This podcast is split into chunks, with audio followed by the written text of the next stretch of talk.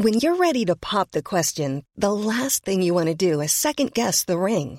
At Bluenile.com, you can design a one of a kind ring with the ease and convenience of shopping online. Choose your diamond and setting. When you find the one, you'll get it delivered right to your door. Go to Bluenile.com and use promo code LISTEN to get $50 off your purchase of $500 or more. That's code LISTEN at Bluenile.com for $50 off your purchase.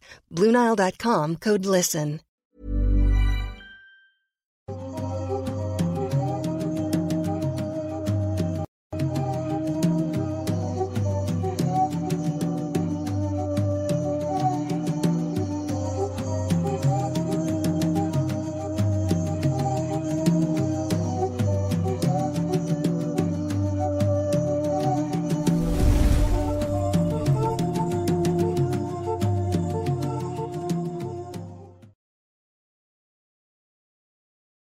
Hola, ¿qué tal? Sean bienvenidos a un nuevo episodio completamente en vivo a través de YouTube de Noctámbulos Podcast. Ya es jueves, jueves de Noctámbulos y estamos de vuelta aquí para traerles algunos temas que esperamos que les parezcan interesantes. Y como siempre se encuentra conmigo mi compañero y amigo, el señor Emanuel Morales, Nightcrawler. ¿Cómo estás, güey?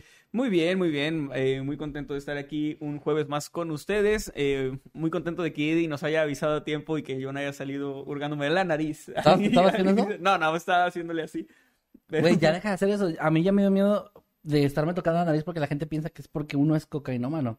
Ah, que somos cocos. Que somos cocos, güey. Y no, a ver, gente, a ver, mi única droga es la cocaína, pero bueno, o sea.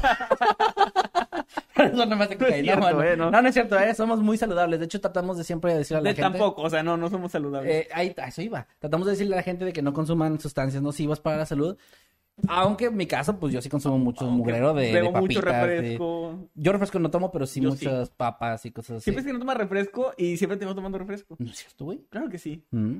Claro ¿Cuándo fue la última vez que me viste tomando una Pues no sé, pero la próxima te tomo una foto y la subo para que la Va. gente vea Va, las va, va, mentiras. va. Y por cierto, hablando de la gente, les queremos agradecer a todos los que ya están ahí en el chat, platicando, comentándonos, eh, pues, las cosas que ustedes gusten. Les recordamos que pueden utilizar el hashtag Noctámbulos Podcast en Twitter para que los podamos leer y sus tweets, o algunos de sus tweets, aparezcan en pantalla durante la transmisión. Que por cierto, eso se encarga el señor Eddie Seeker. Ya me lo aprendí. Que está aquí, como siempre, detrás de cámaras en producción. Y también el señor Meme Parreño, que está acá eh, manejando las cámaras y revisando que en el chat todo esté bien. Hoy viene muy de malas, así que va a banear a todos los que se porten mal en el chat. Sí.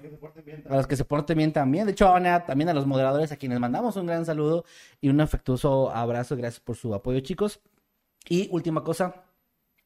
Perdón. Antes de que se me olvide, les recordamos que también en, en Instagram o a través de Twitter, si quieren, también nos pueden etiquetar y mostrarnos o platicarnos qué andan haciendo mientras están viendo este episodio de Noctámbulos Podcast en vivo. Sí. ¿Qué andan haciendo? ¿Qué es de su vida? Si están cenando, ¿qué están cenando? Si están aventándose una línea de coca, pues no lo hagan porque los van a banear. Este, Ya deja de decir eso porque YouTube nos va a chingar el... Cocaína. No, mira, no, no, ya nos chingaron el video de hoy, güey, que subimos, que hay Sí, que hablar de eso también. Que por cierto, eh, vamos a hacer algunos cambios en las membresías. Saludos a los miembros del canal. Y eh, ya lo habrán visto. Si no, si no saben de qué hablamos, vayan a ver, por favor, en cuanto acabe esta transmisión, el video que subimos hoy. Uno de los tres videos que subimos hoy, de los cuatro videos que, que subimos hoy, o que liberamos hoy más bien. Porque en el primero eh, les contamos, es un aviso muy breve acerca de los cambios que habrá en las membresías. Y si no son miembros y nunca han sido miembros del canal, liberamos una, un video de cada sección que, que tenemos disponible ahí, que son 240 videos, En van total. a ser 240 videos en total. Uno es de temas prohibidos, que son temas que YouTube no nos dejaría monetizar libremente, cosa que ya comprobamos al liberar ese video y al ser desmonetizado ipso facto en el momento. Sí, no debe por haber dicho lo de la Y palabra. ocultado, medio shadow baneado también. También. Pueden ir a verlo, es, es un video de temas prohibidos, también un video de historias perdidas, donde contamos historias que no llegaron a quedar en los videos de relatos del público, no porque sean malas historias ni nada, simplemente eh, elegimos de una cierta cantidad, elegimos solamente cuatro o cinco historias, ¿Correcto? y las otras que están ahí, pues las contamos en el Historias Perdidas. Con otro estilo de con narración. un formato mucho más ligero, lo pueden ver por ahí, y también pueden ver una recopilación que se hizo de todos los detrás de cámaras del año 2021, Ah, bueno, no, más bien como los mejores momentos. los mejores momentos de eh, los detrás de cámaras del año 2021, una edición que se aventó ahí muy buena, por cierto está muy entretenido, y pueden ver ahí por si no han sido nunca miembros del canal y quieren ver de qué tratan las membresías y qué cosas pueden ver ahí, Sí. eh, pues ahí pueden, eh, tienen la, la muestra pues totalmente fidedigna de lo que se ve, de lo que a lo que tienen derecho los miembros del canal, por si quieren unirse y pues vean el aviso también para que sepan exactamente pues qué va a pasar, para no redundar tanto y no volver a explicar aquí lo que ya se explicó en ese Es video. correcto, es correcto. Gracias por el apoyo que nos han dado en esos videos y pues cualquier este, duda que tengan al respecto. De preferencia en el video del aviso, que es donde estamos checando más y respondiendo las dudas. Pero bueno, si tienen alguna duda también la pueden dejar en Twitter o aquí donde ustedes gusten eh, y pues con mucho gusto les responderemos. Pero ya sin tanto preámbulo y tantos de los avisos. grupos.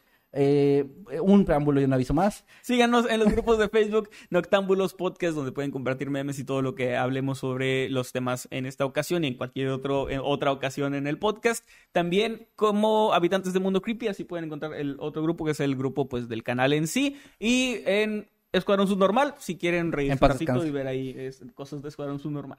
Este, bueno, ahora sí, con eso comenzamos. Estábamos ahorita previo a Noctámbulos, estuvimos en la llamada con los miembros. De nuevo les mandamos un, un afectuoso saludo. Y estábamos decidiendo qué tema de los que traemos el día de hoy va a ser el primero y decidimos que va a ser el que traes tú. Así, Así que es. cuéntanos qué nos trajiste el día de hoy, Manuel. ah, bien. espera, perdón, último, perdón, no lo, hemos- no lo hemos dicho, pero sus superchats van a aparecer Claro. en pantalla y los vamos a leer al final de los temas para que no se nos desesperen los que dejen un superchat de que no lo leamos inmediatamente. Al final de los temas lo leemos, también algunos de sus comentarios en el chat, tweets, etcétera. Así Ahora sí, ya, perdón. Muy bien, eh, pues estamos ya en Semana Santa, estamos ya en abril. Trajiste otro tema de Navidad, Mediados de ¿verdad? abril, no. Y la gente pues piensa en vacaciones, piensa en playa y por supuesto en Halloween. No, seas- no, es cierto. No trajiste un tema de Halloween en, en, en abril. No, no, no. Ah, traje no, mames. traje un tema bien serio y de algo que creo que estaba un poquito fuerte. Así que quería hacer ese preámbulo ahí ligerón para pues aligerar la, la carga. Pero esto ocurrió en el año 2011. De hecho, sí ocurrió eh, finales de marzo, principios de abril Ah, ok. del año 2011. No, no por eso escogí el tema, no fue una feliz coincidencia nada más. Hoy les traigo el muy extraño caso de Ciro Castillo Rojo, que es un chico peruano de, de 26 años en aquel momento. Oye, el momento en que creo que tienes esto. el micrófono muy arriba. ¿En serio? Un poco. A ver. Ahí. Perdón, Ya. Bueno, eh, este chico era un estudiante de ingeniería forestal. Estuve viendo que era exactamente ingeniería eh, forestal. Es un poco complicado, pero básicamente, em, o sea, es, es gente que tiene conocimiento tipo alguien que podría guiarte en una montaña, por ejemplo. O como un ranger. Algo así, pero tiene también que ver con lo que es el trabajo de, de De ingeniería. ingeniería. tal cual, o sea, pero referente a, a bosques, referente a naturaleza. Es un poco complicado, al menos no pude yo entenderlo al 100%, pero él es estudiante de ingeniería forestal, al igual que Rosario Ponce López, de 24 años, quien era su novia Y que cursaba la misma carrera. De hecho, ellos se habían conocido ahí y tenían tres meses saliendo pues como pareja. A finales del mes de marzo, la pareja, a finales del mes de, mes de marzo, perdón, del año 2011, salieron en una excursión al cañón de Colca, en Arequipa, Perú. Esta es una zona que de hecho se considera muy peligrosa para recorrer sin un guía. Sin embargo, ellos por su experiencia pues decidieron ir por su cuenta. Como dije, ambos estaban en esta carrera, tenían experiencia también, no era la primera vez que, que hacían este tipo de, de excursión. Eh, no encontré información de si era la primera vez que lo hacían solos, pero sí tenían experiencia al ir en, en grupo. Incluso me parece que parte de su carrera también era hacer este tipo de, de excu- de excursiones. Ah, ok, como, sí, sí, claro, como la parte práctica de, Ajá, de la carrera. de lo que ellos hacían. Entonces sí tenían cierta experiencia, no eran tal cual, o sea, siguen siendo estudiantes, no eran tal cual expertos, pero Eran como sí- los estudiantes de medicina que andan con la bata todo el día. pues tal vez sí, pero O sea, no, no, no, no estoy ju- juzgando, estoy diciendo que es como eso que, que a veces la gente ve con bata a alguien y piensa que puede ser doctor, pero puede ser apenas un estudiante, que pues no necesariamente tiene todo el conocimiento, ¿no? Pues Exactamente. De hecho, hay una anécdota por ahí muy, bueno, me voy a desviar muchísimo del tema, pero hay una anécdota que creo que ya te había contado, A mí que nos contó un profesor, eh, yo estudié enfermería, este profesor es médico y estudió en la Ciudad de México y cuenta que él era de esos estudiantes que nunca se quitaban la bata en sus primeros semestres y Ah, que- espera, ¿no, no tienen que estar con la bata por, por, la- por lo que estudian? de hecho, no, no, ¿No deberían? Higiénicamente es mejor, o sea, la bata es algo que te protege y debes quitártela al momento de salir del hospital. Ah, mira, no sabía eso. O sea, porque si tú ¿No es sales que con ella... con la bata afuera? Bueno, no deberían. Un, un saludo a los amigos. eh, no, o de sea, que un día me pueden saber la vida, no los estoy Pero criticando. bueno, eh, él iba en el metro y dice que una señora se empezó como a sentir mal y eso. Y que todos dijeron, pues él es médico. Y él tuvo que decir, es que yo no sé nada de medicina aún. solo traigo mi batita. Soy un y que- científico. y, y quedarse ahí farmacéutico, no lo sé. No, pues se dice que se quedó ahí como que sí dice que le dio mucha pena y que a partir de ya mejor solo usó la bata cuando debía usarla. Pero bueno. Em, esto... eh, no, perdón, ¿dónde me quedé? Que, que fueron a. Bueno, el 31 de marzo se les vio juntos por última vez. Estaban pues dentro de este de estas montañas, porque realmente no era una sola, es como que una eh, pues sí, un conjunto, ¿no? Ok. De diferentes montañas. A los pocos días, es, es un cañón de hecho, creo. A los pocos días después de no tener noticias de ellos, obviamente sus familias decidieron acudir a las autoridades. Pues no, no tenían rastro, no sabían qué había sido de ellos, obviamente estaban muy preocupados porque era una zona, como dije, muy peligrosa y donde también era muy fácil perderse.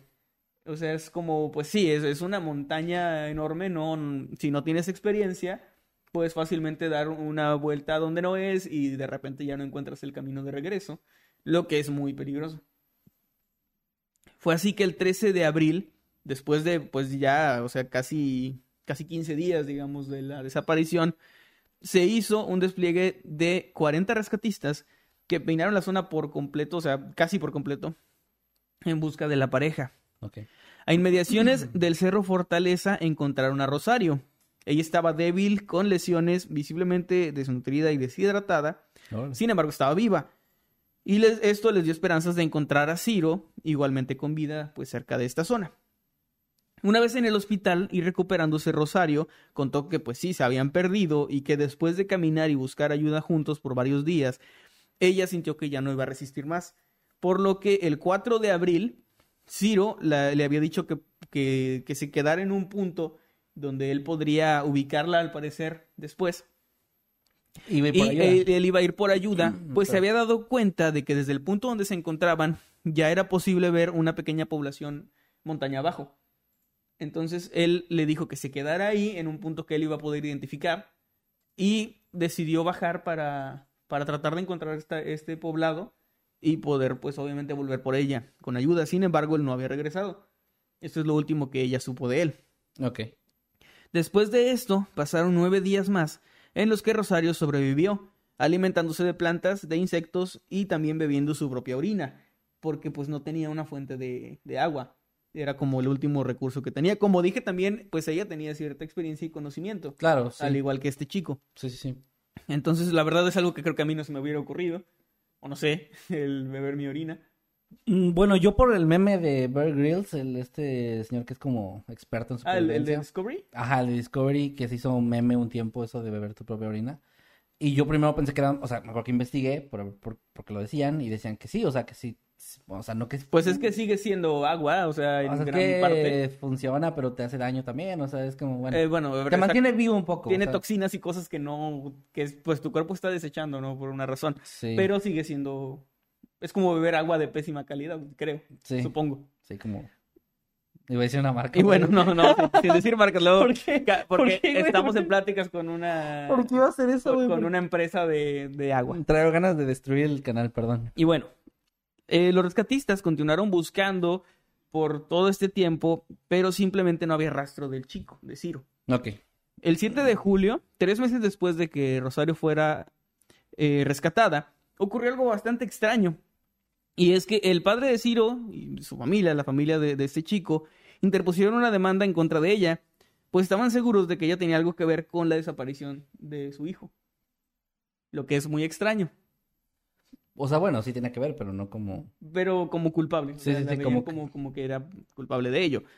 El 20 de octubre, el cuerpo de Ciro fue encontrado. Está en posición fetal al fondo de un desfiladero. Se tardaron tres días en lograr recuperar su cuerpo, porque estaba de verdad en un lugar eh, pues, prácticamente inaccesible, o casi inaccesible, hasta el fondo de un desfiladero. Y eh, lo llevaron a la ciudad de Arequipa, donde pudieron realizarle una autopsia. La autopsia reveló que Ciro murió por politraumatismo, lo que quiere decir que fueron muchos golpes, muchas lesiones en- por todo su cuerpo, eh, lo que los llevó, lo que llevó a las autoridades a la conclusión de que había resbalado en algún punto del acantilado y había caído pues hasta, hasta el fondo, ¿no? Donde, donde terminó Ay, qué horrible. alguna muerte bastante fea, con un detalle muy feo también, y es que lo más probable, según esta autopsia, es que no muriera al instante, sino que se mantuvo con vida por varias horas en el fondo del desfiladero hasta morir. Agonizando. Eh, porque también estaba en posición fetal. O sea, estaba, Ah, ok. eh, él había tenido como esta conciencia de, de estar en esta posición, ¿no? Sí, no, es, que pues cuando muere alguien de una caída así y que muere a media caída, su cuerpo queda como en unas posiciones muy, pues muy raras, ¿no? Como, ah, qué feo que estaba vivo, güey. Ahora, esta historia, como, como este caso realmente es, es corto, eh, e- esto es lo que pasó en la montaña, esto es lo que encontraron las autoridades, lo que determinaron. Sin embargo, la historia no termina aquí del todo. Y es que tanto los medios como el público y obviamente la familia de Ciro continuaron sospechando de la responsabilidad de Rosario, de que ella pudo haber hecho algo. Y pre- se preguntarán por qué. Sí, suena eh, como Ahora, los medios y, y, o sea, la prensa en sí también estaba como que dudosa y el público al respecto. Ella tenía, de hecho, un historial de ser una persona conflictiva y complicada, con malas relaciones interpersonales y pues de ser una persona fría y con características, digamos, Ok. tóxicas, ¿no? O sea, quienes conocían a la pareja también decían que no eran como tan, tan felices, o sea, que realmente había algo ahí raro. La verga. Pero esto no es, desde mi punto de vista, eh, o sea, un motivo de que si tú no te llevas del todo bien con tu pareja o si la gente sabe que no te llevas tan bien. Yo pienso todo lo contrario, güey. Bueno, para, para este punto y con las pruebas que hay. No, o sea, ponle no para culparla, pero sí para tenerla como sospechosa, pues... Bueno, Es que, es que a ver, o sea, ya lo dijimos creo que la vez pasada, precisamente. Luego hay casos donde la policía no investiga sí. y los criticamos mucho y la gente en general los, cri- los critica mucho de que, ah, no hacen su trabajo, era tan obvio.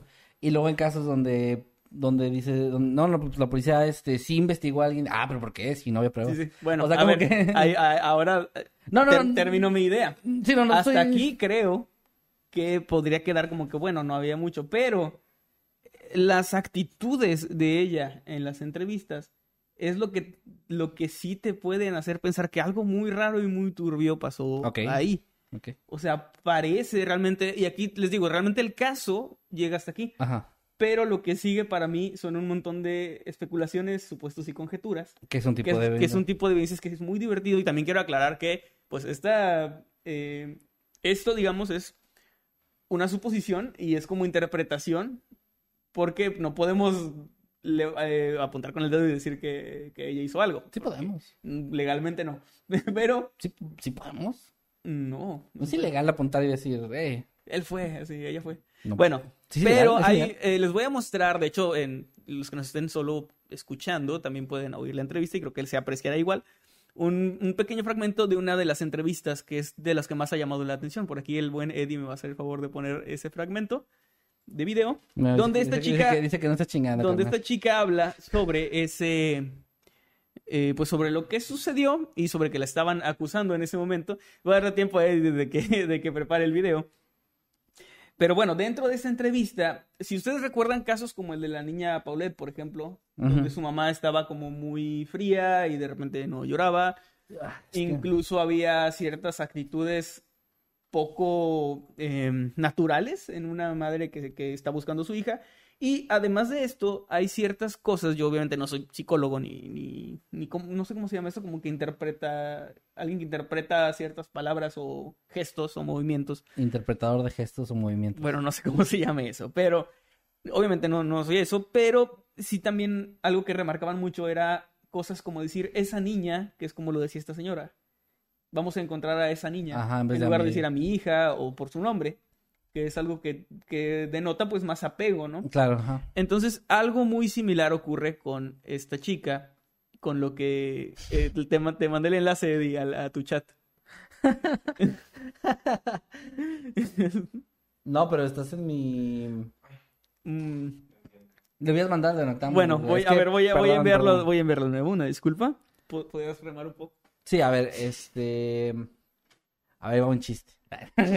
Estaban dos. Entraron a un bar. Aquí, un, un Eddie, en el de... en un el de Eddie y un. Emanuel. Y Emanuel dice... Muy bien, entonces, ah, en en esta entrevista que voy, que voy a mostrarles en un momento, en cuanto esté lista, em, se nota una actitud extraña de la chica, ustedes lo van a notar inmediatamente, y también las palabras que utiliza son, muy raras. Como quiera, que- ahorita después, o sea, lo van a escuchar todos, pero ahorita para los que nos están escuchando únicamente ya en plataformas digitales, podemos escribir un poco de esas actitudes ya que lo veamos, ¿no? Sí. para... Ahí, ahí vaya, ahí vaya. Muy bien, y bueno, ahí, ahí lo van a ver y escuchar. La próxima semana, por cierto, no va a estar Eddie. No, vamos a conseguir un nuevo. Eddie ya, ya, ya caminó. Ya. Sí. No, pues es que, a ver, entiendan la gente. Bueno, a ver. eh, la, demanda que interpuso la familia, o sea, adelantando un poco el, a la siguiente parte. La demanda que interpusieron los padres de Ciro no procedió, pues realmente no existían pruebas de que ella haya tenido algo que ver con la muerte de este chico. De hecho, dictaminaron, y eso me parece un poco extraño, que él no había sido empujado, sino que había resbalado. O sea, Pero es un. es- o sea, me parece muy raro. Supongo yo que se basan en que a lo mejor no hay muestras de lucha o de forcejeo, pero bien pueden empujarte de forma desprevenida y no habría Mm, ninguna sí. marca de ello. sí, no, no. Y eso solamente podrías este, caer y ya. Ah, Vamos con la entrevista. Ya Vamos con la entrevista, el fragmento de entrevista y ahorita lo platicamos. Él sufrió un accidente en la montaña. Y eso fue, creo que, terrible. Eso fue muy terrible, ¿no? Eh, al final, ¿se cayó? ¿Se cayó? Ellos sí lo pueden oír, ¿verdad? Muy bien. ¿Ya quedó? Eh, yo no escuché nada. Me, Muy bien, me- bueno, me, te- te- aquí tengo la, me- una me explica. Dice que lo que le pasó, él tuvo un accidente y dice, eso fue creo que terrible, eso fue muy terrible, ¿no? Lo- como una especie de pregunta rara y luego dice, al final se cayó y entonces se ríe. Y luego Sí. repite, se cayó. Ah, como queriendo reafirmar. Ajá, ahora, eh, ustedes, pues los que est- están viendo esto en, en vivo y los que están escuchando, oyeron, digamos, la actitud que tiene, pero quiero remarcar algo que me llamó mucho la atención, además de la risa, que, que está muy extraña, es esto de, eso fue, creo, terrible. Sí, como... O sea, porque, como una especie de creo que es, que es malo, ¿no? Es Sí, sí, sí, cuando sí es algo muy malo. Y después sigue de una pregunta, eso fue terrible, ¿no? A ver, yo quiero entender algo en este punto de la, de la historia. ¿Los, los papás y, eso, y la gente sospechaban a partir de esto o No. antes de...? Esta entrevista es cuando ya le estaban demandando. y Ah, ya, ya había demanda. Ella en este momento está tratando de defenderse de que ella no hizo nada. Por eso dice que fue un accidente. Dice, él, él tuvo un accidente, que fue algo terrible. Eh, Wow. Pero lo, la demanda de los papás vino mucho antes. De hecho, fue antes de que encontraran el cuerpo del chico. Ya- ya pensaban. Ellos sospechaban que, que él estaba muerto y que ella le había hecho algo. Lo que también no tengo la información, pero denota que ellos ya habían visto algo extraño. Claro, no, pues, dudo obviamente. mucho que si a mí me pasa algo o desaparezco, mi familia interponga una demanda contra mi esposa. O sea, no tendría ningún sentido. ¿Por qué? O sea, ¿por qué? Pues, Ajá. Pero en este caso algo probablemente ellos veían o sentían con Sí. esta chica. Aquí, eh, pues en un ratito más en, el chat podemos leer. O, Eddie, ¿podrías hacer una encuesta a ver qué, qué opina el público de si esta chica es o no culpable? ¿O ya la hiciste? Hoy acaba de hacer una de, de que tira mejor en el bote Eddie. Ah, ok. Es- Bueno, esta, esta, yo. Sí, Sí, que, ¿qué que como ven, ahora, repito, eso es como por supuestos y conjeturas. Las autoridades determinaron que, que no fue un homicidio. Sin embargo, es algo que sigue estando ahí. O sea, es un, como una especie de misterio, digamos, de, de internet, si lo quieren ver así, de que mucha gente opina que la actitud de esta chica es extraña y que probablemente ella sí tuvo algo que ver. Ahora, la, las teorías que hay ahí eh, eso tienen que ser un poco rebuscadas porque también es un poco extraño que ella sí se perdió. O sea, Ajá, sí es lo que estuvo te iba a varios días sin comer. Entonces, no sé si piensas... Pues es que puede ser un plan súper intrincado así de... Para que se vea más inocente, pero. Es muy raro porque Ah, pudo ah, morir. Hay gente que, o sea, estuve viendo que había una teoría de que ella trató de alejarse del lugar donde estaba el cuerpo de él para que la encontraran y a él no. O sea, como para que nunca encontraran el cuerpo del, del chico. Mm, De que la encontraron como en un lugar muy distante. Yo la verdad desconozco, o sea, por completo la, la geografía de, de estas montañas. No, no sé dónde está cada punto. Pero sigue estando raro porque, o sea, ella estaría apostando a que la van a encontrar. Sí, exactamente. Eso es muy extraño. Algo que yo pensé, eso no lo vi en ningún lado. Se lo estaba platicando a, Cristina cuando estaba... eh, De hecho, ella fue la que me mencionó este caso. Cuando vimos ya sobre el caso, le, comenté que, o sea, yéndome como al... poniéndome en el lugar del, de, no sé, un escritor de thriller, ¿no? Estaría pensando yo en que podría ser que ya sea por accidente o no, ella sí lo empujara y que él tal vez tenía más conocimiento o más experiencia y ella de verdad se perdió. Pero porque él, o sea, ella como que, el, digamos, lo empujó ya sea en un altercado en el momento o planeado, no sé. Pero pero, que pero que después ella realmente se perdiera y entonces pues por coincidencia o por buena suerte la, la encontraran, pero que el perderse no fuera parte del, Del plan. del plan, si es que había un plan. Sí, sí, sí, asumiendo que sí hay un plan y que tiene toda esa intención. Está muy raro, es que sí es un caso muy raro. Está muy extraño y entiendo completamente que las autoridades pues no encontraran realmente una prueba. Obviamente no hay testigos, obviamente no hay nada que puedan utilizar más que las sospechas de la familia y la actitud extraña de ella, que la actitud sí es muy extraña. Es que sí sinceramente. extraña, güey, pero ah, jugando un poco como abogado del diablo, pienso que la gente reacciona ante situaciones así muy diferente. Hay gente que Sí. cuando está muy asustada se empieza a reír. Sí, es Hay gente que cuando, es- cuando está, o hay gente que bloquea todo. hay- hay- por, ejemplo, mi esposa Maye es una de esas personas que ante una que situación... te empujarían a un... Eh, si un día me encuentran, nada, es cierto. Este, no, fue Manuel, sí, me encuentra fue Manuel. Eh, Maya es el tipo de persona que cuando pasa algo muy impactante en su vida, o una situación de esas donde, donde pues, es impactante en general, ella lo que hace es que se bloquea Y, y tiene como, como que no muestra expresión. O sea, si pasa algo muy triste o algo que la debería tener a lo mejor muy triste, ella probablemente estaría mucho tiempo con una expresión como rara, como ida. Y eso podría para la gente, si fuera una situación similar, ser sospechoso como de que, ay, ¿por qué no está triste? ¿Por qué no está llorando? Que te- eso es lo que iba, te iba a decir. En el caso de Paulette y de lo de su mamá, nunca mostré ese caso aquí, pero bueno, los que lo conozcan sabrán. Eh, sí, eso al, al final de cuentas tuvo una razón de ser. Digo, no creo que no se lo ha acusado nunca formalmente la señora. por- Creo que no. Pero bueno, obviamente todos sabemos que hubo algo rarísimo ahí, ¿no?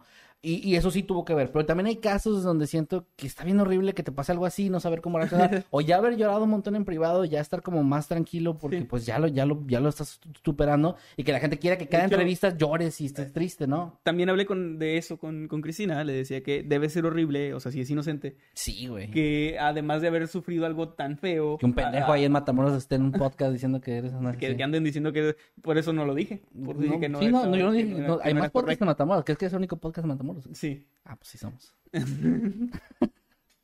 Y bueno, entonces eh, hablaba de eso, de lo horrible que debe ser que te acusen además de algo así Sí, siendo inocente. sí, O sea, sí. debe ser algo, algo bastante feo. O sea, como que de por sí vivir una experiencia traumática y que después... Y seas- de hecho, la gente sí suele ser como, o sea, a- tiende a juzgar inmediatamente solamente lo que se ve. De hecho, me, me da mucha risa que en- cuando, cuando me casé, hace dos años, publicamos en, creo que fue en, pues creo que fue en Mundo Creepy, en la página, Ah, una foto donde estás dando el brindis. Y en esa foto, o sea, mi esposa estuvo sonriendo toda la noche y en esa foto sale seria. O sea, como que no sé, en ese momento que tomaron la foto ella estaba seria.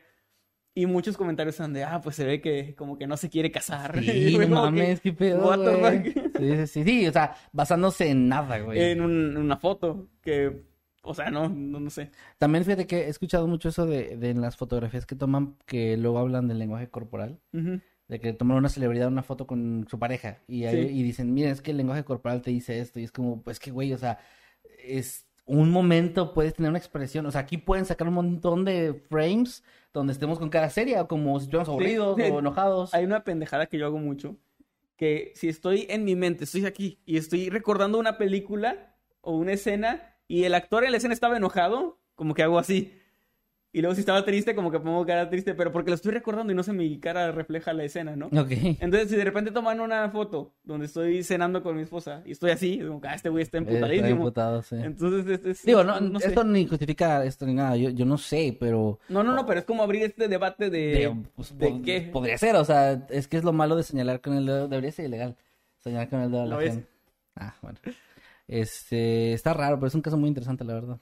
Sí, y bueno, pues eso es todo lo que hay del caso. Realmente es un caso corto, con poca información, pero creo que el misterio que tiene alrededor es lo que lo vuelve pues muy interesante. Y, bu- y bueno, ¿en qué terminó la demanda?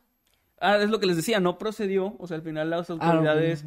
Determinaron que no había suficientes pruebas, que no había realmente O sea, ya la exoneraron, digamos. Sí, de hecho ella está actualmente casada, este, y pues continuó con su vida básicamente. También eh, tenía otra- otras entrevistas donde habla eso de que, de que pues uno debe continuar con su vida, pero sigue viéndose como una actitud un tanto extraña y fría. Ahora, también decían que ella ya era así desde antes. A lo mejor o es sea, su como que es su forma de ser, no sé. repito, no es como que esté acusando o defendiendo a nadie, solamente es como hay que poner las cosas ahí, ¿no? O sea, las, a, a ambos extremos.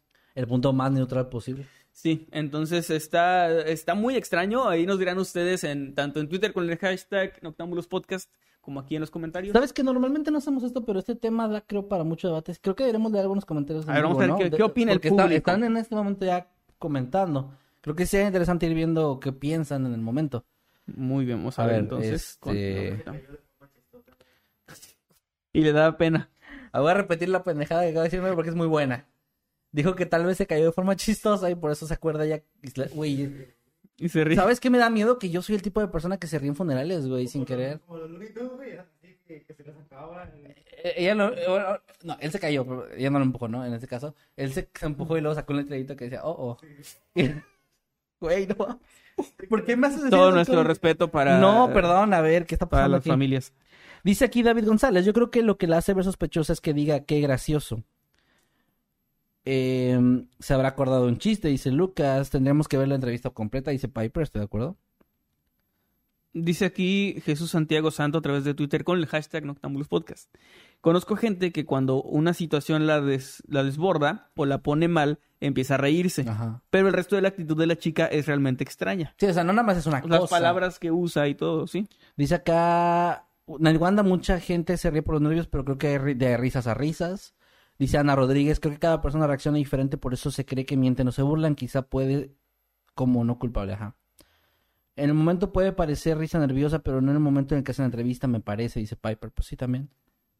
No fue risa de nervios, comentan. Pues no parece una risa nerviosa. Mira, dice Jorge Cairo, es un buen dato. Hubieron más reportajes y, co- y contenido que le lograron sacar a Rosario que la dejaba muy mal parada, pero creo que al final no le pasó nada. O sea, aparte de esa entrevista hay más y más cosas. Sí, te ¿no? digo, vi, vi varias entrevistas. Esa fue la que más me llamó la atención. Hay una teoría aquí que está compartiendo Ante Maker, que me parece interesante, A ver. que dice, según eh, yo sé, es posible que tuviera un amante que, y que entre los dos lo mataran. Ok, Como pero, que a lo mejor es una teoría que traen ahí en internet y pero el amante la dejaría abandonada ahí o... no sé Eso sería un plan muy extraño. Está, pues no más extraño que como quiera como fue, ¿no? Pues sí, aquí Shaman nos comparte con el hashtag Noctámbulos Podcast una imagen de Homero, que no sé si será Eh, correcto. Yo también lo pensé, este, Shaman, saludos. Shaman, saludos. Dice acá, doctor Pepa, che, soy más que argentino, ¿qué? Ya, ya, ya. Los, ¿Es como está- más que man, pero argentino? es- no. Eh, ya están cursados los comentarios. Vamos a, a continuar entonces. Muy ¿Ya bien. sería todo lo de tu tema entonces? Eh, sí, con eso ¿Con ya... ya- ¿Y la calavera? Ah, que se quedó chimuela. A ver, no vieron la semana pasada, pero la semana pasada termina, o no sé si nos siguen en Instagram, síganos, arroba Kevin Maskedman. Arroba Emanuel-Night. Eh, la semana pasada, terminando, terminando, terminando el octámbulo, estábamos todavía sentados aquí. Y Kevin destruyó la calavera. Ay, a ver, a ver, Emanuel estaba haciendo un chiste de pescado, de no sé qué, moviendo los brazos, yo estaba así ¿qué nada más. ¿Qué es eso? Sí, güey, no sé qué estaba diciendo. Y la calavera se cayó y pues quedó chimuelito. Entonces este güey ya está todo, ya, Y lo peor es que sí es una persona, eh, o sea, que sí está basado en el cráneo de una persona. Sí, es muy basado. Este... Bueno, ahí quedó. Bueno, quedó pues, mi tema. Ahí quedó el tema, aunque ya ni tiene la naricita, por cierto. Pero bueno, muy bien. Excelente tema. Me parece que va a abrir bastante debate ahí con los, con los habitantes. Ojalá que nos comenten ahí qué les parece. ¿No, ¿no salió ya el resultado de la entrevista, de la encuesta antes de ir con el siguiente tema? Dice, ¿qué opinan de la respuesta de la chica? El 46% dice muy sospechoso. El 36% dice es culpable, vote. Así ya. Ok, ya. Y el 16% dice, pues le pareció gracioso XD. Ok. O sea, que, un sentido del humor muy extraño, ¿verdad? Pero pues, bueno, está bien. Ok, bueno, pasemos entonces con el siguiente tema, si les parece bien. El tema que les traigo el día de hoy, eh, voy a tratar de no spoiler en el título, pero es básicamente un caso que podría tratarse como de un, un, sí, bueno, un descubrimiento muy horroroso, horrible, aterrador, que terminó llevándose a la línea de lo oculto un poco porque se, se involucró un poco a un culto satánico. Y ahí les va la historia. Esto, esto ocurre el 19 de septiembre del año 1972, cuando una mujer descubrió que su perrito estaba volviendo al edificio de apartamentos donde vivía. Él venía de un- una zona boscosa aledaña eh, y todo esto ocurrió en Springfield, Nueva Jersey. La mujer vio a la mascota jugando en el césped de- del departamento, de, bueno, del edificio, con algo que le parecía desde la distancia lo que era como una especie de hueso grande. Así que esto llamó su atención, bajó inmediatamente para inspeccionar de qué se trataba. Cuando se acercó, se percató con horror de que en realidad su mascota lo que había encontrado era un brazo humano. Eh, la mujer obviamente estaba aterrada, gritó de terror y en cuanto pudo llamar a las autoridades que inmediatamente arribaron al lugar y los oficiales comenzaron a, a investigar. De hecho, el nombre que tengo aquí de uno de los oficiales es el oficial Schwert, que él, él fue quien hizo un informe de este caso. de- Llegó somebody wants. no, no el oficial Shrek. Ah, Pero fíjate que no había pensado que se ese, el oficial Shred. Es que es S-C-H-W-E-R-D-T. Shred. Pues sí, Shrek. No, no, ya no voy a decir así, pero Shred. Sí, el TV. Eh, bueno, él detalló en el informe que la mujer cuando, cuando llegaron los condujo hacia la parte trasera de su departamento, donde había una bolsa azulada que tenía dentro este brazo cercenado de una mujer. Ahí le pudo identificar que era mm, de una mujer. Se trataba de la parte inferior de un brazo izquierdo que tenía en las uñas un esmalte blanquecino. Ese mismo día el departamento de policía de Springfield llamó a los grupos de... que también, no mames, estuve pensando todo el caso de que Policía de Springfield, sí, claro. Bueno. ¿Te imaginas a Lu y Sí, al jefe Gorgory, güey, sí. Bueno, llamaron a los grupos de búsqueda que recorrieron inmediatamente la zona de la aledaña boscosa y especialmente un acantilado dentro de la cantera eh, Quarry, ubicada al sur del edificio residencial, donde, donde llegó el perrito. No pasó mucho tiempo antes de que el grupo se topara con lo que parecía ser otro hueso humano. Esta vez era la parte superior de un brazo. Y ya muy cerca de ahí, siguiendo el rastro, en un pequeño claro ubicado en la cima de una colina, finalmente dieron con los restos del cuerpo completo y de esta mujer. Según el informe de Shirt, Shirt, el cuerpo se encontraba recostado boca abajo, completamente vestido y rodeado por troncos en la parte derecha y por algunas ramas pequeñas debajo de los pies. Esto es un tema importante porque esto es, esto es lo que dijo el oficial en el reporte, pero hubo otros testigos en la escena, parte de los de búsqueda y algunos eh, lugareños, que aseguraron que los restos óseos de esta mujer se encontraban en realidad rodeados de varios objetos, y todos ellos de origen ocultista. Ok. Por ejemplo, eh, en una de las versiones, que es la más, la más aceptada, es que los restos en sí se encontraban dentro de un perímetro que tenía, hecho con, con ramas, como muy improvisado, que tenía la forma de un ataúd. Y dentro del mismo perímetro había varias cruces de madera improvisadas también, mm, pequeñas así como de madera.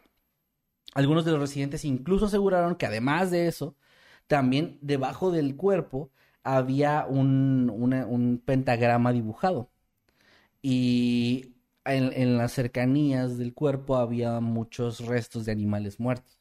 O sea, estamos hablando de tres versiones, o una versión oficial y dos que se complementan más o menos. Y bueno, a estas, estas declaraciones, cabe aclarar que estas declaraciones todas fueron negadas por parte de las autoridades, excepto la primera, que fue la del informe.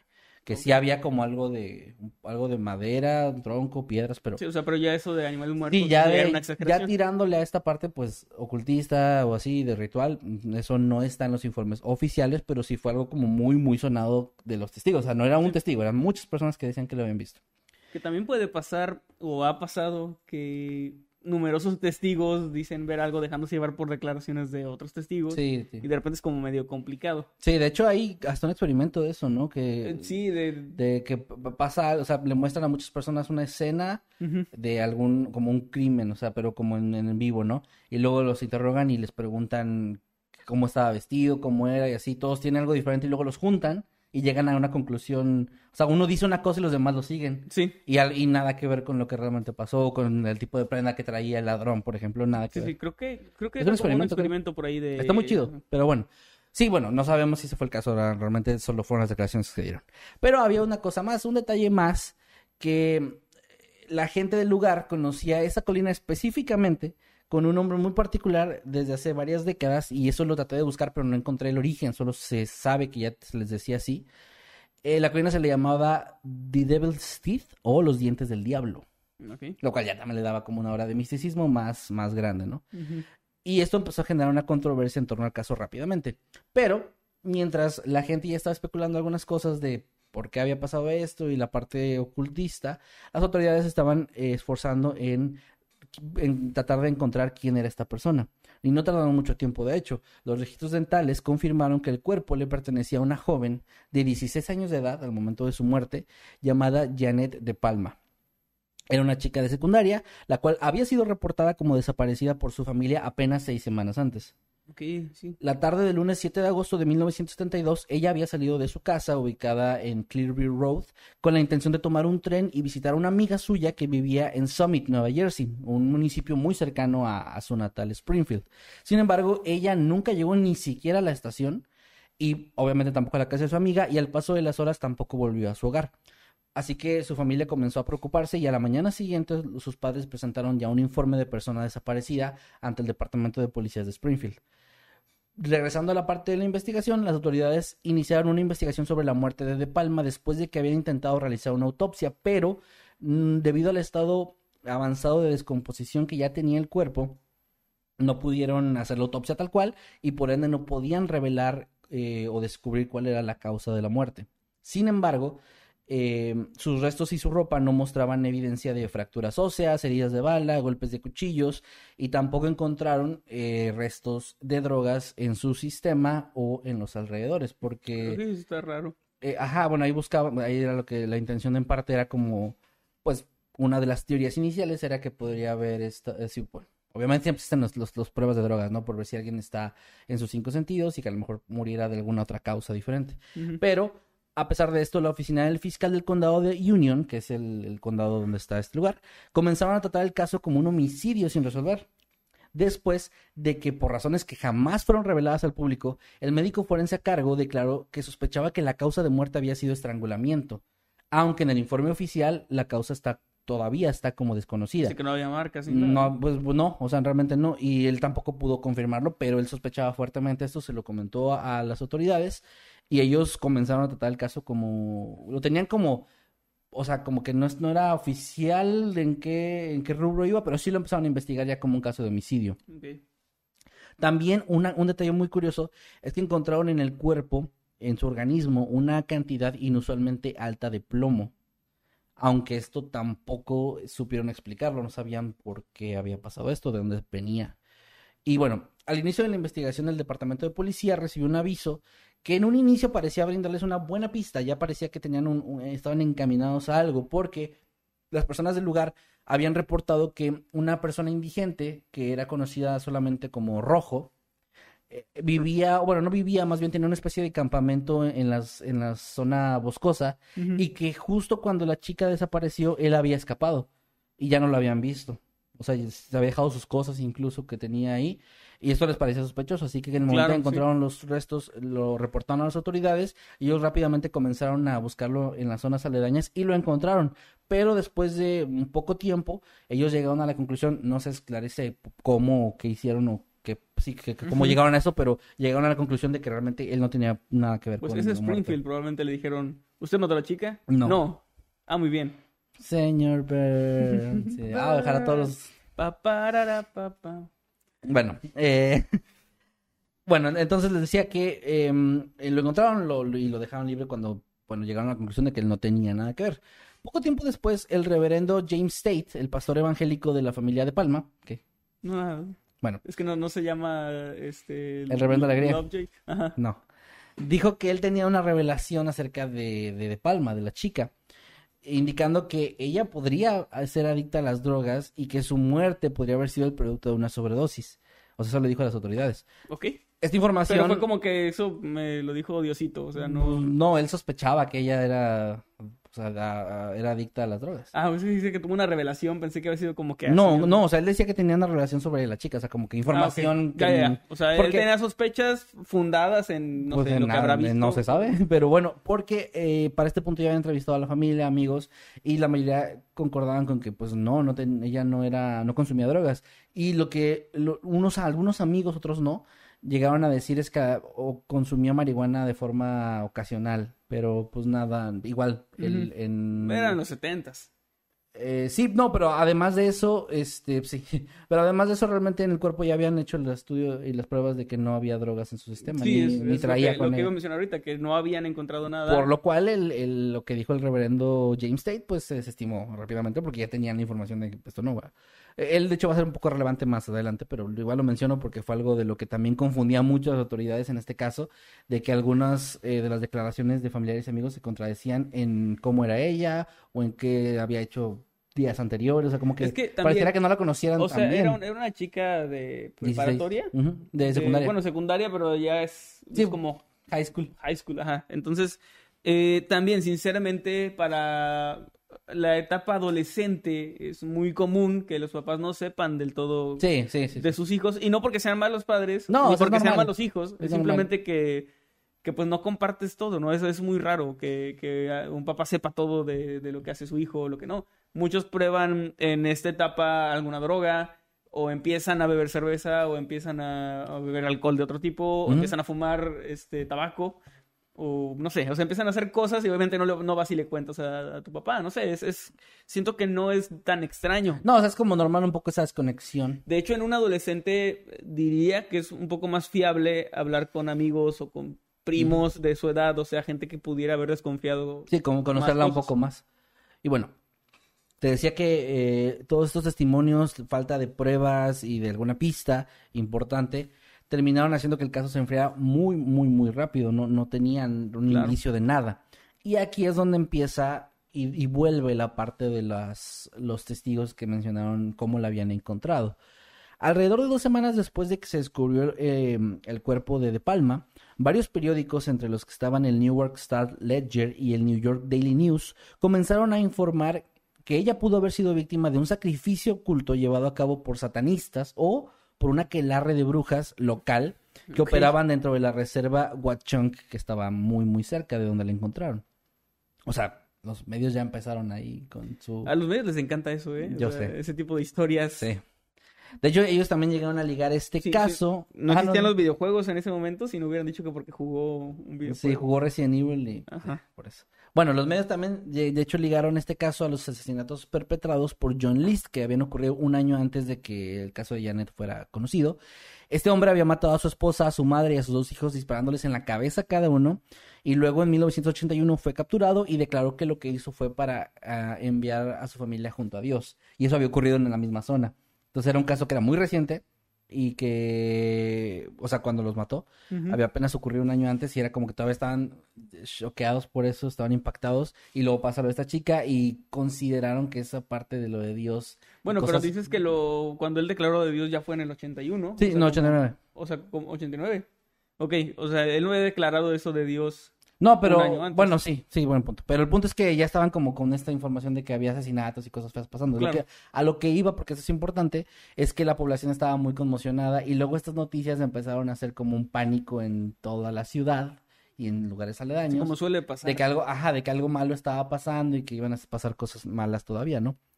De hecho, precisamente, los titulares de la prensa, las primeras declaraciones de los testigos que habían dicho lo del culto y todo esto, eh, contribuyeron al pan- a un pánico que azotó toda la zona y, e incluso llegó hasta el país. Había titulares como, y voy a citar esta parte, niña sacrificada en el rito de las brujas o símbolos ocultos que supuestamente rodeaban un cuerpo, que era, aparecían como en las primeras planas de estos periódicos, asegurando en, en gran parte cosas que no sabían y que ni siquiera había pruebas para ese momento. Sí.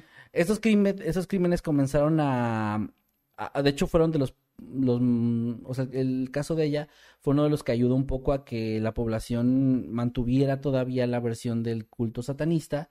Y fue parte de lo que impulsó como esa, en e- esa época en la que estaba muy, no diría de moda, pero sí era muy común que la gente tuviera miedo a estos cultos y hubiera como un auge también religioso, hiperreligioso.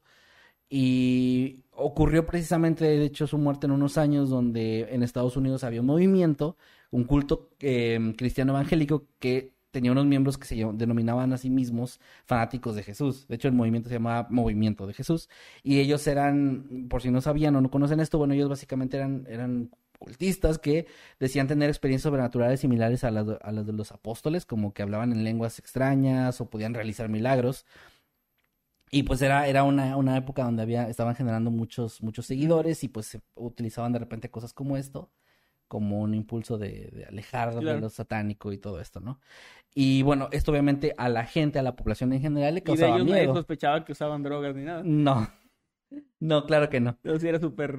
Ajá, de, hecho, coherente. sí, o sea, no, en serio, o sea, esto fue lo que terminó haciendo que mucha gente del lugar pensara o asegurara que el la versión del culto satanista era la, la, la real, que esto Ujú. había pasado y que la chica había sido víctima de una especie de ritual de estas personas o de las brujas de la Aquelarre, porque al parecer eran como pinche Gravity Falls donde hay todas cosas, Sí, todo pasa ahí. Y si no, o sea, si no fueron los satánicos de- del este, fueron las brujas del sur o los duendes del norte, ¿no? No, porque todos sabemos que los duendes se extinguieron. Es cierto, si los duendes se extinguieron. Bueno, de- regresando al reverendo James Tate, no alegría, eh, él llegó a decir después en una entrevista con periodistas que creía que los satanistas habían capturado y matado al adolescente debido a su fe, o sea, ya había cambiado su versión. Él dijo, esta chica era tan religiosa que a menudo hablaba con amigos y conocidos sobre Dios. Él afirmó que también ella era una persona que solía sermonear a otros respecto a la Espera, religión. pero él dijo que era drogadicta. Sí dijo eso, pero eso dijo primero y luego en una entrevista diferente dijo esto. No sé, digo, no soy él, así que no sé qué, no sé qué le pasó. A lo mejor estaba drogado. Bueno, Sí. este, él dijo que, que sí, bueno, esto es importante. Él dijo que, que había visto a la chica sermonear a otros jóvenes de su edad para alejarlos de cosas que no fueran relacionadas con, con Dios y que era una chica muy, muy devota y muy entregada a su fe. De hecho, tenía, era de una familia muy, muy, muy apegada a la religión. Y él creía que esto que ella estaba haciendo, eh, estos discursos que daba y estos movimientos en los que era parte, la habían convertido como en un, un objetivo para cultos eh, satánicos que quisieran pues eliminarla para que dejara de estar molestándolos, básicamente. Y era como su teoría, o sea, él creía que era por eso que había sido víctima de, de un ritual satánico o algo similar. Una teoría que mucha gente comenzó a compartir siguiendo la, la idea de este señor, que una Pensé figura- a decir que una una teoría que de- desecharon de inmediato porque no tenía ningún sentido. pero siendo una figura de autoridad religiosa, pues había gente ahí devota que creía que, bueno, tenía razón. Eh, esta historia, pues realmente, por más que había teorías, por más que salieron todas estas cosas y detalles, de nuevo no llegaba a ningún lado, no había pistas nuevas y se empezó a enfriar hasta que a finales de la década de los noventas, ya Ok, o casi, sea, ya 20 casi años. 20 años después, y entre los finales de los 90 y principios de los 2000, una revista que aquí se vuelve como importante en el caso, llamada Weird NJ, comenzó a informar sobre este caso eh, después de recibir algunas cartas anónimas sobre la muerte de la chica, donde había información nueva. El editor y cofundador llamado Mark Moran comenzó a investigar el caso y finalmente se asoció con el corresponsal de Weird NJ, Jesse Pollack, para escribir un libro llamado Muerte en, en los dientes del diablo, que era la colina, Sí. el extraño asesinato que eh, impactó a un suburbio de Nueva Jersey. Así se llama el libro. Y una de las... Ay, perdón, se me movió aquí. Una de las revelaciones importantes de este libro, de la información nueva que tenían, es que había... La policía o algunos, algunas autoridades habían admitido que habían perdido o destruido parte del archivo de, de- de este caso. Y algunos decían que era porque se había perdido en inundaciones provocadas por el huracán Floyd en el año 1999. Pero después se descubrió que esos archivos todavía existían. O sea, habían dicho que estaban, que estaban destruidos, pero no es cierto. Pero sí estaban bien. Ajá, y eso, eso empezó a levantar muchas sospechas por parte de estas personas porque decían y sentían que había un, un encubrimiento eh, para que no avanzara el caso. Eh, Sí. Pero no sabían por qué, o sea, no había, no parecía haber un motivo real. En este libro también había otras eh, cosas que se descubrieron como em, que se barajó la, la idea de que la muerte de Janet pudiera tener que ver con un asesino en serie que estaba activo más o menos en ese tiempo y que la muerte de ella tenía ciertas similitudes con, con otras, aunque esto al final, pues, aunque ellos lo llevaron a las autoridades como para ayudar a la investigación, las autoridades lo desestimaron y no llegó a nada. Em, la última parte, bueno, de las últimas partes de este caso, ay, perdón, es que me voy otra vez esto. Sí, este, es que ellos consiguieron varias, eh, va- varios datos importantes que la policía no había revelado al público, como que en 2019 lograron tener acceso al archivo del caso de Janet, el que la policía había dicho que se había perdido en la inundación. O sea, ya en Sí, que ya no 2019, en existía, 2019 por- ya lo consiguieron ellos. Y en este, em, ellos pudieron ver las fotografías del cuerpo y ahí hay una cosa muy importante que dio como un avance a- al caso. Obviamente algo que las autoridades ya sabían, pero que en el público no se conocía. Y es que en las fotografías llevaron incluso un experto en cosas eh, ocultistas y satánicas. Y entre todos llegaron a la conclusión de que no, no estaba rodeada de cosas que tuvieran este origen Extrañas. Ujú. que las formaciones de rocas, las eh, incluso las ramas y todo eso se veían como una formación natural y como pues ramas que hay tiradas, o sea, Sí, parte de la... parte, ajá, parte de una colina, pero que no habían, ahí pudieron eh, comprobar que nunca hubo, o al menos por lo que dijeron, nunca hubo ni animales muertos, ni un pentagrama debajo de ella, ni este cruces de madera, nada de Pero eso. ¿y las brujas? Pues tampoco, o sea, no, no, no, al parecer se desestimó esto con, es- con esta información. Pero había otro descubrimiento también importante, y es que el bolso de la chica, el cual habían robado junto con sus papeles de identidad y su dinero, eh, había sido, o sea, se lo robaron, pero cerca había, estaban partes de este bolso, o parte de su contenido esparcido en el lugar. Y una, y se, se hacía referencia en el reporte también a un frasco que tenía una sustancia que nunca pudieron identificar las autoridades y que, que estaba también cerca del cuerpo de ella. ¿Y no lo tenían guardado hasta ese Pues momento? esto nada más era, ellos nada más tuvieron acceso al, al reporte, Ah, no la- sabían dónde estaba la evidencia. Sí. Ahora, por último, em, pues eh, eh, digamos que esto de cierta forma resuelve la parte del, del- lo del ocultismo o del culto satánico, Sí. que tal vez fue más como una histeria masiva de la gente, una creencia infundada y por testimonios que nunca se comprobaron de los testigos que supuestamente eh, que supuestamente qué pedo. Espero que, que sea algo cotidiano y no... Es que a veces escuchamos unos ruidos acá como en el patio de atrás que compartimos con unos vecinos. Sí. Bueno, este... Sí, eh, también, obviamente esto dejó como varias preguntas al aire. Por ejemplo, ok, el, culto se puede, lo del culto satánico y eso se podría desestimar, pero ¿por qué la policía mintió sobre que se perdió el archivo en 1999? Sí, y está muy también no, o sea, ok, no había pistas, pero también se, se menciona en varios lugares que la investigación se cerró muy rápido. Se abandonó el caso muy en el mismo año, de hecho se había abandonado ya el caso Sí. por supuesta falta de evidencia, pero es algo como extraño porque es muy, es muy poco tiempo para simplemente decir, no, pues ya, no va a pasar nada, y luego fingir o mentir con que se perdió la información que no había sido así. Sí, y bueno, me parece que no lo querían resolver o que no querían que se resolviera. Ajá. De hecho, este caso estaba bastante activo todavía. Existe una página en, de Facebook que se llama Justicia para Janet de Palma, la cual es llevada por el sobrino de Janet de... Bueno, no, no por su sobrino porque él ya falleció, pero por el mejor amigo del sobrino de Janet, llamado Ok. Edward Salazano, que él también llegó a recibir una caja de documentos de forma anónima que contenía el informe del laboratorio criminalístico del FBI y el informe de los médicos forenses este, de- del caso. Y ahí él, él notó que había varias cosas que no habían querido hacer. Por ejemplo, la autopsia habían dicho que no se podía llevar a cabo debido a, al estado del cuerpo, pero cuando se había intentado que con tecnología más moderna se hicieran muestras de ADN o se intentara como reabrir, eh, las autoridades y, y específicamente el, o la oficina del fiscal del condado de Union siempre habían negado estas, estos, estas peticiones. Sí. Y él trató de demandar a, la oficina del fiscal, pero esta demanda al final no procedió.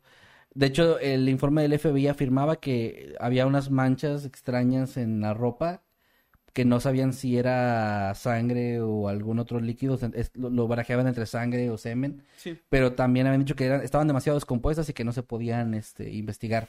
Y de nuevo, cuando quisieron hacerlo en años más recientes, dijeron, Sí. no, no, no se puede, no se puede y esto no, no va a avanzar. Esto O sea, muy raro. o está sea, súper raro. Suena como que alguien sí sabía qué onda y era alguien con mucho poder y Parece. te- y, tenía algo que ver. O sea, Ajá. está, está muy De hecho, raro. también, si te pones a pensarlo ya conspiranoicamente, eso podría explicar bastante rápido por qué los, los periódicos sacaron esa información del culto satánico así Sí, de como rápido. para desviar En dos semanas, o sea, en dos semanas ya habían varios periódicos hablando de eso y era de todo lo que se hablaba. O sea, ya les leí las primeras planas, y hablaban las, solo y eso. las autoridades nunca salieron a decir, no, no se encontraron animales o... Eh, no pues sí dijeron trató". supuestamente en el informe que no, pero no.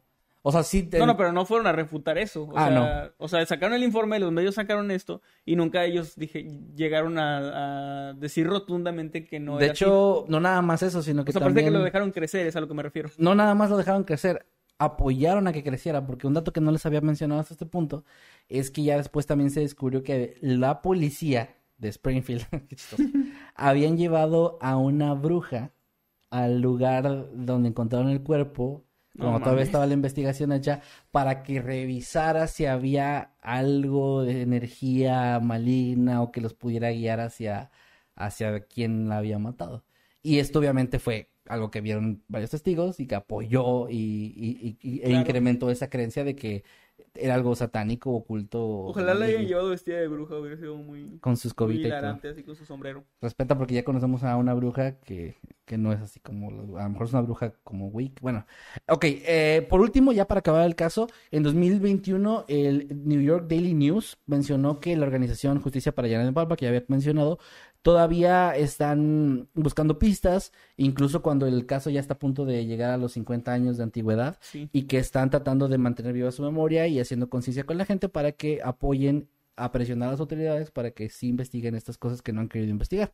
Por último, ya el último detalle, en este mismo año, 2022, eh, hubo una entrevista donde, el- donde al, al jefe de policía de- del condado de Union este, se le preguntó el caso y él dijo, todavía hay interés local por saber qué le sucedió de Palma y seguimos trabajando en ese caso, no se ha cerrado.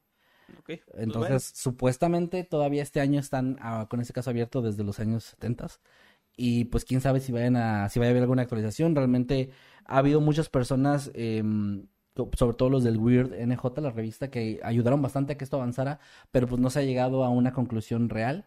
Solamente ahorita lo único que ya se sabe, digamos con certeza, es que pues lo del culto no realmente no tuvo nada que ver. Pero también es raro que la policía haya impulsado tanto esta idea y por qué ocultaron tanta Está información. muy raro. Y pues esperamos sus... Espera, ¿ahí quedó tu tema? Sí, ya, ya con eso quedó el tema para Esperamos que sus- puedan debatir si gustan. ¿Tú qué opinas, sus güey? comentarios ahí en Twitter con el hashtag Noctambulus Podcast. Eh, yo creo que alguien tenía que ver algo ahí con una autoridad. O sea, yo creo que... O sea, que alguien sí sabía qué fue lo que pasó y no le convenía que se supiera. Y alguien con poder, obviamente. Suena como hasta la, como cortina de humo lo de las brujas, ¿no? Sí, O es que, es que ese tipo de cosas súper mediáticas, eh, siempre la gente se va más por eso. O sea, sinceramente, como que les gusta más que Pensar así, que- pensar ajá. que fue eso, a pensar que fue una persona que le, pues, le hizo daño a otra persona y ya, o sea, de por mera maldad y no tanto por un interés eh, cultista, satánico, raro, no sé. Sí, estoy de acuerdo. Creo que, creo que por ahí va el, el asunto y creo que esa persona sigue viva porque si no ya les valdría madre que se sepa. Sí, diría- como el meme de la calaverita dirían, ya la verga todo. Sí, Y exactamente. lo sacarían. ¿Quién Bueno, eh, pues leemos los sí, superchats. sí, sí, vamos a ver esos superchats, a ver qué, qué andan opinando de todo lo que estamos hablando. Y empieza tú si quieres, porque yo estaba con el caso. Voy a lo que estoy buscando. Muy bien, aquí está. Eh, muchísimas gracias a Cylon que nos manda 50 pesitos. Dice, lo más paranormal de mi semana fue una cucaracha demasiado lista que evadió todos mis ataques y hasta el insecticida. Sé que me observa, tengo miedo. Su puta madre. Eso me hace recordar cuando las malditas arañas, güey, se me desaparecen. Esas... Ah, que de repente ya no las ves. Sí, cabrón, que está en la pared y dices, ok, voy por el insecticida y volteas y ya no está. Y, Fíjate y- que- y me ha pasado que es un, una zona con mucho espacio. O sea, como que tuvieron que irse en chinga, güey. Tipo, tipo asesino de película de que volteas y ya no está. O sea, de que, Ujú. ¿dónde se fue? Ya no estás araña y de repente está en tu espalda. Ay, no, vete a la verga. Bueno, ¿qué Bueno. ibas a decir? Eh, no, pues eso nada más. Ah, perdón. Gracias a Cylon. Ah, perdón, pensé que ibas a decir otra cosa. El Prieto Jarioso en acción está cumpliendo 18 meses como habitante inmortal y nos dice, ya no aguanto toda la cachucha, cacucha. ¿Podrían imitar a Jimmy para que mi intestino arregle sus cuentas fantasmales pendientes después de un año sin funcionar? Eh, pues yo diría que no. No, no podemos. No podemos imitar a Jimmy porque Jimmy nos va a demandar si lo imitamos. Sí, nos pidió Tiene- que no lo presionáramos. No, y tiene derecho, no, no dijo imitar. Ah, ya. O sea, quiere que imitemos a Jimmy. No, Jimmy tiene derecho de la propiedad intelectual de sus, de Sí. sus gestos y de sus de su odio hacia todo lo que se mueva. Sí, Entonces, tiene no. derecho a eso. Perdón. Y también tiene licencia para matar naranjas. Mm, Sí. Gracias a Alan Uciel, te damos la bienvenida como habitante eterno. Muchas gracias, Alan. Ojalá que disfrutes del contenido que está ahí para ti. De hecho, acá hay otro superchat de Dante Maker. Muchas gracias, Dante, que nos mandó 100 pesos y dice: Recordar estos momentos antes de que Emma fuera cantante, Meme no estaba en prisión, Kevin seguía vivo y antes de que Eddie se cambiara de sexo. Un saludo tan grande como el sueño de Meme. Es un gran comentario, güey. Es un gran comentario. O sea, Muy bien. Muchas gracias, Dante Maker. Dante, un abrazo. Gracias. Román J, muchas gracias, nos manda dos dólares. Dice, para meme, que se compre una empanada y sea feliz. Muchas gracias, Román J. Meme no va a haber un peso de ese dinero. Pero muchas gracias. No, pero se puede comprar una empanada en honor al superchat. Pues sí, sí, sí, pues. Bueno. Clippy nos manda 50 pesos y dice, ni modo chicos, no podré verlos en vivo por tener que salir. Ya los veo de vuelta, por cierto, los escucho mientras dibujo. Saludos, gracias Clippy. Ey, gracias. Recuerden Eh, que si están, o sea, cualquier actividad que estén haciendo mientras nos escuchan, la pueden Mm, compartir. Casi cualquier actividad. casi cualquier actividad que estén haciendo mientras nos escuchan, la pueden compartir a través de Instagram y nos pueden etiquetar ahí. Sí. Y Pues- saludos, eh, Saludos al futuro que nos estás viendo. O a lo mejor no nos estás viendo, no sé. Pero saludos. Saludos también a Cylon que nos manda 20 pesitos. Dice, tip de supervivencia, no lo hagan, te intoxica. Lo de la orina, Lo de me la orina. imagino. Supongo que por un tiempo te puede servir. ¿Sí? Dice meme que sí. Ya, ya lo. Ya lo... Porque fue cuando estaban comentando de la orina. Ah, dijeron. Ah, ah, ok. Ah, te refieres a que sí, de que se, se refiere a la orina. No de que sí es cierto. Ah, no sé, a mí lo que me ha hecho daño. Bueno, creo que a lo mejor te puede ayudar por un momento, pero luego ya... Tú eres enfermero, güey. Deberías saber si, si puedo ver No soy enfermero, no ejerzo la enfermería. Pero si eres enfermero porque te graduaste, ¿no? Pues sí me gradué, pero bueno, vamos a ver. Em, pero ya olvidé casi todo. Ok, bueno. Samuel Capetillo nos mandó dos dólares y dice: Saludos, bros. Saludos, Samuel. Que estés muy bien, hermano. Gracias por, por ese apoyo. Muchas gracias. Saludos también a Kira Juárez, que nos manda 50 pesitos. Dice, hola, ¿me pueden mandar un saludo a mí y a mi hermana con voz de narrador sensual? Ah, perdón, perdón, lo- lo li- es que el- mi cerebro eliminó Connie y Con. A mi hermana Connie con voz de narrador, de narrador sensual, perdón. Todos excelente trabajo, chicos. Muchas Muy gracias, bien, entonces Kira será para Connie. Kira y Connie. Hola, ¿qué tal? Buenos días, tardes o noches. Los saludo a su amigo Nightcrawler. Y su amigo Masketman. Y este es un saludo con voz de narrador sensual para Kira y Connie. Que estén de lo mejor. Les mandamos un fuerte abrazo. Saludos. Saludos, Kira, y saludos a. Connie también. Saludos. Eh, acá, acá Eddie descaradamente hizo una encuesta que dice: ¿Qué opinan del accidente de Eddie? O sea, de que no estaba poniendo el, el video. Sí. Y el 61% opina: Te irá mejor en el bote, Eddie. Es que El- eh, de- debo admitir que es mi culpa por enviárselo tan solo dos horas antes de haber empezado el, También tú te mamas, güey. el directo y, y no con siete días de antelación. Bueno, el, el 38% dice: Suele pasar. Sí, suele pasar. Pues sí, sí suele pasar mucho. Eh, por aquí eh, ya habíamos dicho lo de la, la chica, que el 36% dice que es culpable, Ah, eh, sí. al bote, y 46 dice que muy sospechoso, y Va. 16 que le pareció gracioso. Y Andrea de Jesús, ¿qué pasó? No, pues sí, que pues, les pareció gracioso a lo mejor. sí.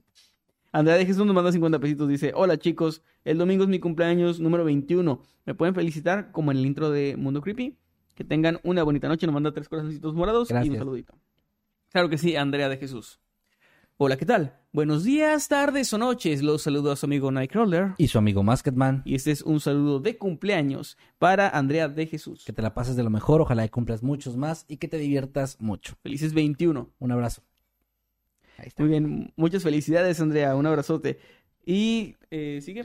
Dante Maker nos deja 20 pesitos. Muchas gracias, Dante. Y dice: Tal vez Emma rompió a Jimmy, pero no a Warner.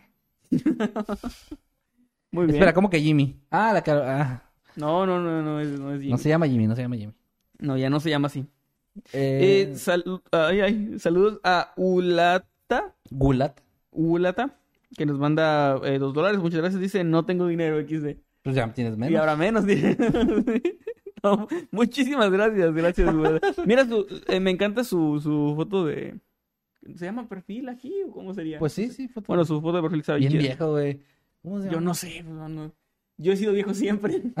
bueno, ok, ¿por qué, No, ¿Por qué te gusta? De hecho, eh, eh, o sea, es en serio, toda la vida las cosas que sé es porque tú me las explicas. Y eso desde que estamos en la secundaria. De actualidad. Ajá, básicamente. Sí, de hecho, yo, yo fui el que introduje los, a los memes a Manuel. O sea, los, Los memes los conocí por ti. memes, sí. Tuve un Metroflog porque tú me hiciste un Metroflog. O sea, es como, sí, tú, tú eres mi acercamiento con, la- con los chavos. Por eso estoy todo este, mal con, con Por eso, por eso no vales Por nada. eso no sé nada. de- También tuvo buena de lo que rimas, los- güey. Todavía dicen XD, ¿no? Sí, quise sí. Ah, bueno.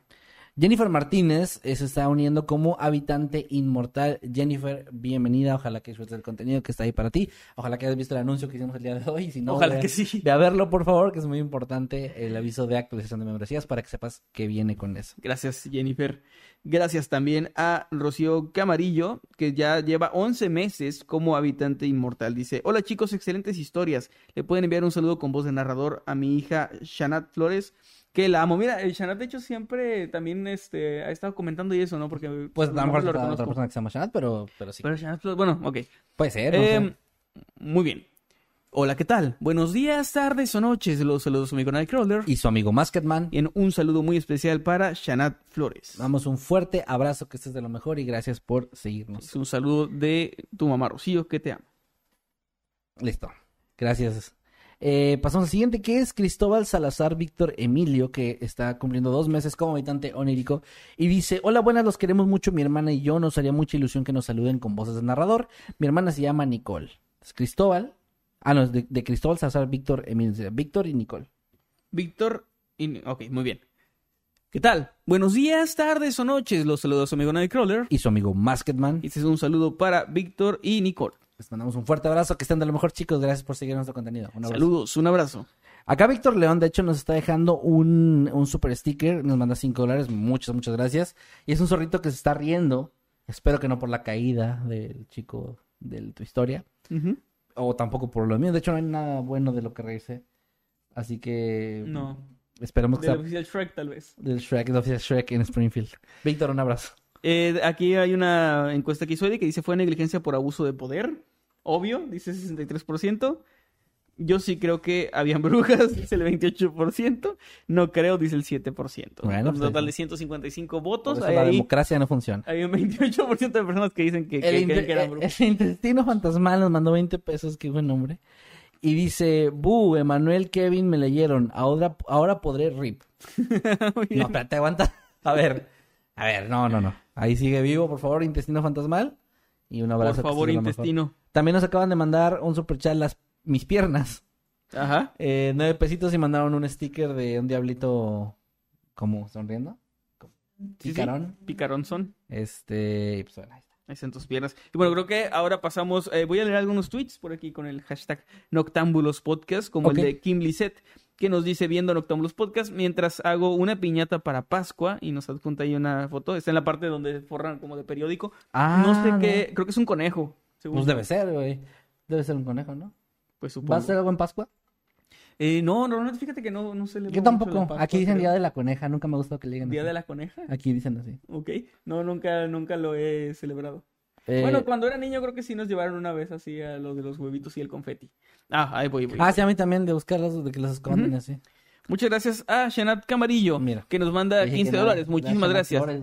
Dice, chicos, gracias por el saludo. Ah, qué chingados, flores camarillo. Saludos Quedé. a mi mami, Quedé, que también la amo mucho. Y todo el éxito para todos ustedes. Son los mejores. Gracias, Shanat. Un abrazo. Ey, pues que es bueno que yo me acuerde y distinga de que puede ser otra persona, ¿no? Pues sí, sí. Pero pues es Shanat Flores Camarillo y ya la pueden doxear. bueno, es cierto.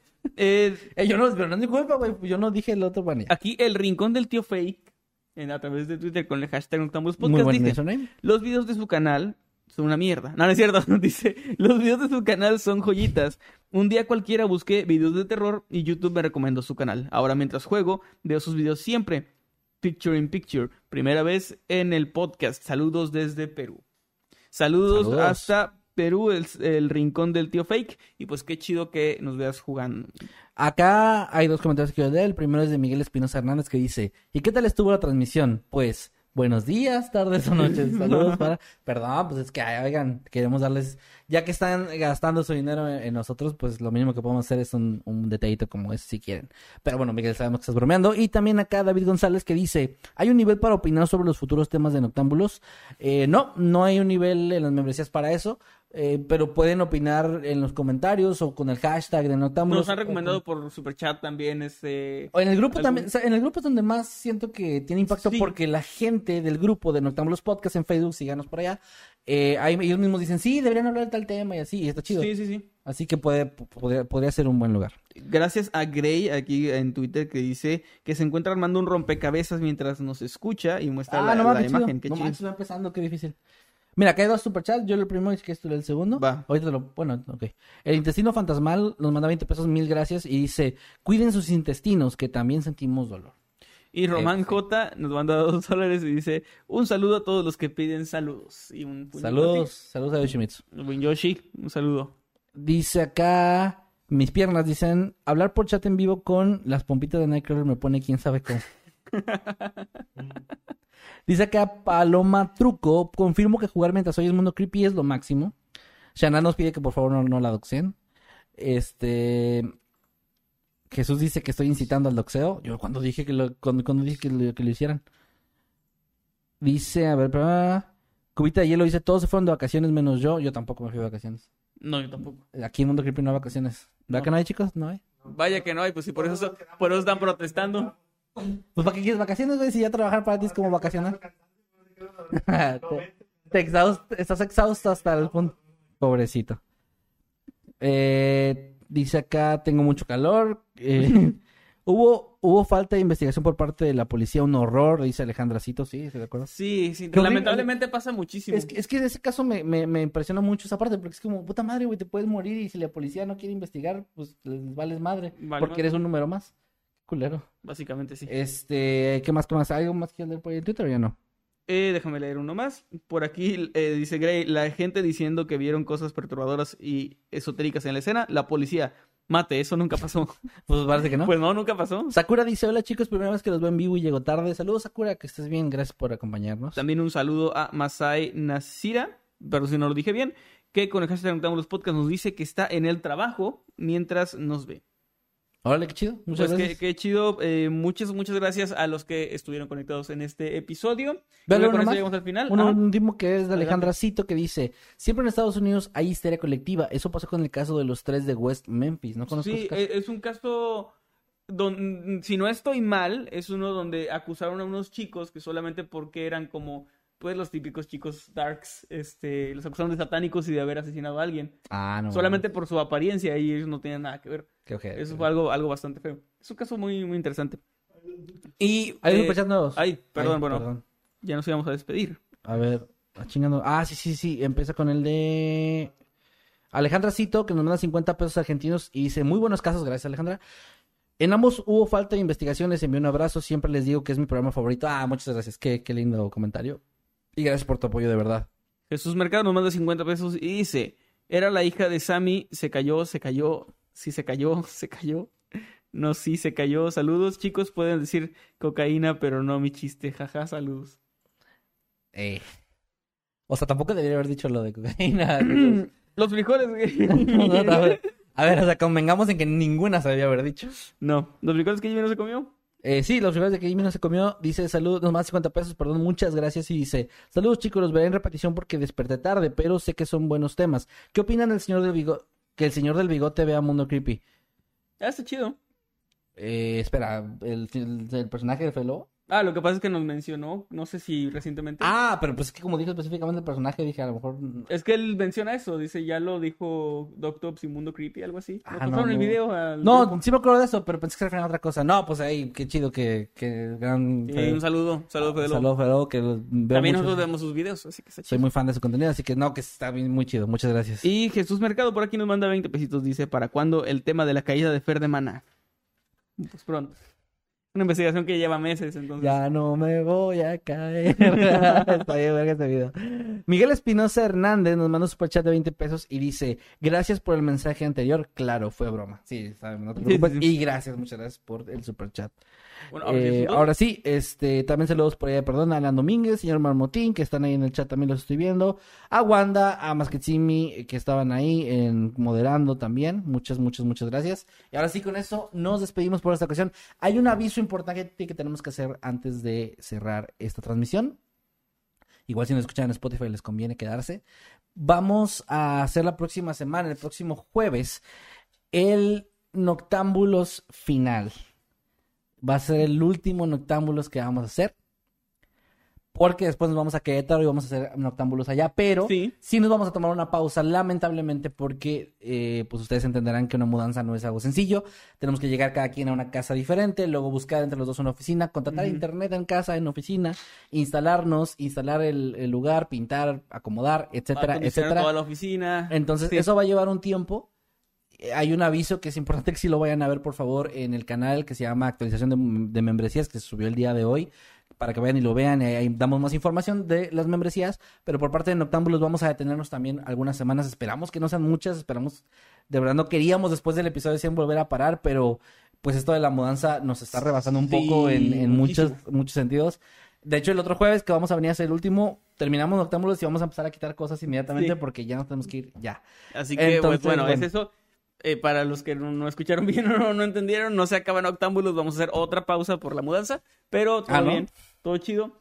Y vamos a continuar pues ya una vez que estemos en Querétaro, que es nuestra, Sí, la- pero no nuestra nueva ciudad de residencia. No sabemos dónde- cuánto tiempo nos va a tomar, eso es lo que decíamos. Sí, exactamente. Y pues bueno, gracias por habernos acompañado Nos en esta el próximo jueves. Recuerden que cada jueves a las 8 es noche de, de noctámbulos, con excepción de los que siguen del próximo jueves, pero luego ya estaremos Eh, avisando. pero no se les olvide, sí, el próximo sí hay, para que no el próximo sí, el próximo sí hay. El próximo sí hay. Y pues nos pueden encontrar, ya saben, en todas las redes sociales como Eddie Seeker, en todos lados. Arroba Seeker. Como arroba paranomeme, Nunca se lo ha aprendido, güey. ni me lo aprenderé. Y, y me paraño en YouTube. ¿Y tú, mijo? ¿Cómo te encontramos? Ah, yo soy como arroba eh, el Jimmy Yete. Muy bien, a mí me encuentran como arroba Emanuel-Night en todos lados. Nos vemos la próxima semana, que estén muy bien. Y adiós. Ah, llegó un super superchat de Jesús Mercado que nos manda 20 pesitos. Gracias, Jesús. Gracias. Muchas gracias. Y dice: Llévense a meme, está chiquito. no, come mucho y se duerme mucho. Es como, Sí, es no. como un bebé, pero que se pone bien pedo. Sí, y al que no le voy a cambiar el pañal. Nos vemos la próxima semana, que estén muy bien. No Y cierto, meme casi no Y síganos en Spotify, Siempre- hace mucho que no sí. decimos eso. Síganos en Spotify. O en Deezer o en donde nos estén escuchando. Spotify. Muchas Adiós. gracias. Bye. Pobre meme, güey, ni toma tanto.